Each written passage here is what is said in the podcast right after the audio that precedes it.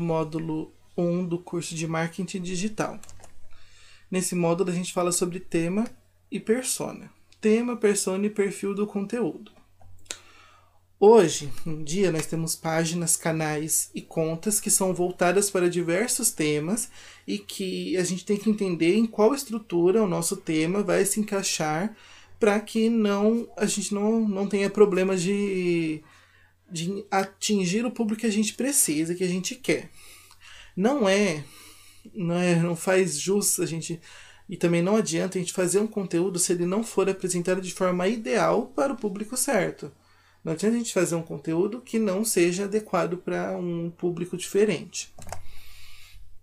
A persona. Para entender o público, a gente deve desenvolver uma persona que nada mais é do que a junção de todos os parâmetros e contextos que auxiliam na formação do conteúdo.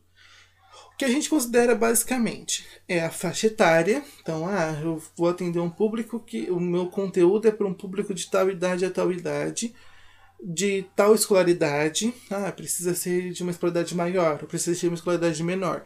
Escolaridade maior, uma empresa que oferece pós-graduações. Então ela vai ter que ter um conteúdo voltado para um público de escolaridade maior. Uma empresa de supletivo.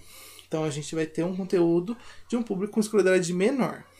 A região de domicílio dessa pessoa, como que é a, o mercado de trabalho, como são as oportunidades, como é a, a riqueza dessa, dessa região e a linguagem comum. Então, para uma pessoa com uma escolaridade maior, você vai ter que fazer uma linguagem mais rebuscada. Quando você tem uma pessoa com uma escolaridade menor, você tem uma linguagem mais comum, mais popular. Perfil do conteúdo.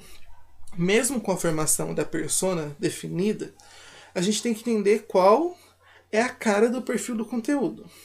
Se a empresa for uma empresa muito tradicional, a linguagem vai ser mais formal.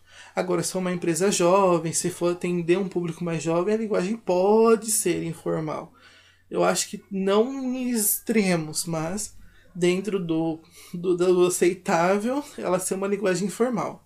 Isso também vale para produtores independentes. Às vezes você vai falar sobre uma coisa que é muito específica. Por exemplo, você vai falar de radiologia, que é um conteúdo muito específico.